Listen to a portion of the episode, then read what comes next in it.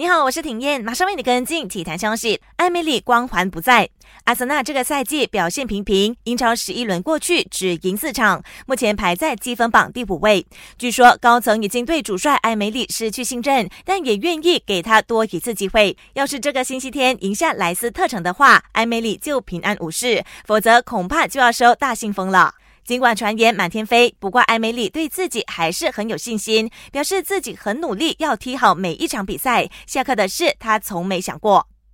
德甲豪门拜仁慕尼黑本赛季状态也不够好，这支卫冕冠军球队的高层就很果断，宣布解雇主帅科瓦奇，结束他短短一年半的执教生涯。科瓦奇尊重俱乐部的决定，表示这是一个正确的做法。NBA 常规赛战报：湖人一百零三比九十六击退马刺，守住西部榜首位置；步行者一百零八比九十五打败公牛，拿下三连胜；热火一百二十九比一百绝杀火箭；骑士一百一十一比一百三十一输给独行侠；尼克斯吞下三连败，九十二比一百一十三不敌国王。